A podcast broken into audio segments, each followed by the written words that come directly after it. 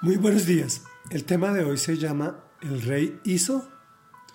Terminamos el capítulo 10 del primer libro de Reyes y estamos hablando del esplendor de Salomón.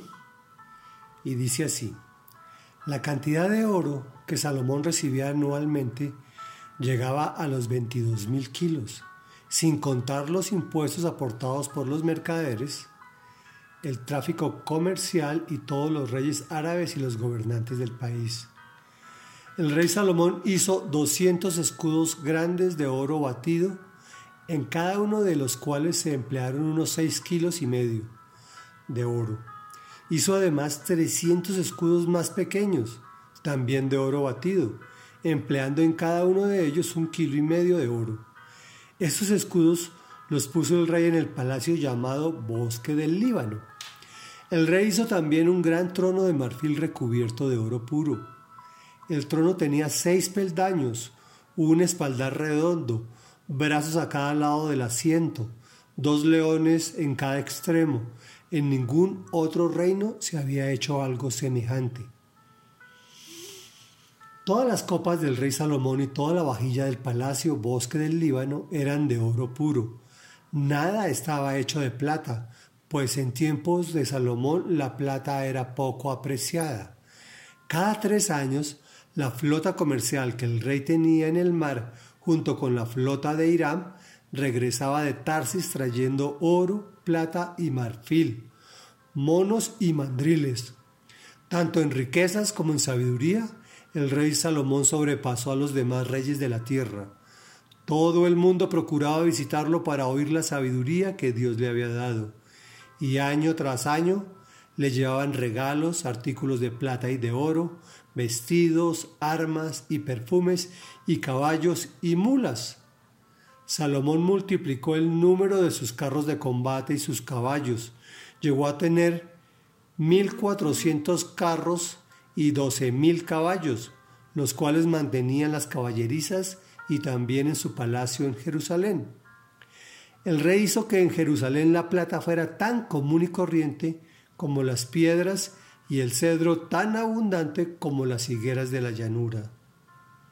Los caballos de Salomón eran importados de Egipto y de Coa, que era donde los mercaderes de la corte los compraban.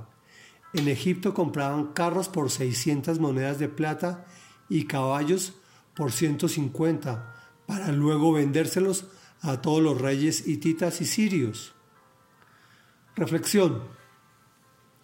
Los ingresos del rey Salomón eran enormes. Toneladas de oro le entraban al año. Su, trono era tan esplendoroso porque tenía una semejanza al trono de Dios. Obvio, fue, fue inspirado por él. Tener riqueza y sabiduría era la combinación ideal. Por eso sobrepasó a los demás reyes de la tierra. ¿Qué súbdito no estaría feliz con un dirigente así? Hizo que la plata y el cedro fueran abundantes, hizo que la economía y el comercio se desarrollaran de forma vertiginosa. Pero la verdadera pregunta es, ¿el rey hizo? ¿No fue Dios quien le dio primero a un padre rey, un trono, sabiduría, lo apoyó en sus emprendimientos, le dio fama y riquezas? Reflexionemos en eso porque ese mismo Dios está para nosotros. Oremos. Padre nuestro que estás en el cielo, santo, santo, santo. Hoy nuevamente continuamos orando para que nos des sabiduría, entendimiento y discernimiento. Pues Señor, pensamos que nuestros ingresos, riquezas de todo orden, conocimiento, sabiduría, nuestro estudio, salud, nuestro matrimonio, nuestra economía, cuando son buenas, tendemos a creer que son producto de nuestro esfuerzo e inteligencia. Perdónanos, Señor, te lo pedimos en el nombre de Jesús. Perdónanos, pues hoy reconocemos que todo es tuyo y que nos amas de tal forma que nos derramas tu gracia de forma abundante a través de tanta bendición. Te alabamos, te glorificamos te agradecemos porque hasta aquí nos has traído, amado Señor. Por favor, síguenos apoyando nuestros afanes. Te lo pedimos en el nombre de Jesús. Amén y amén.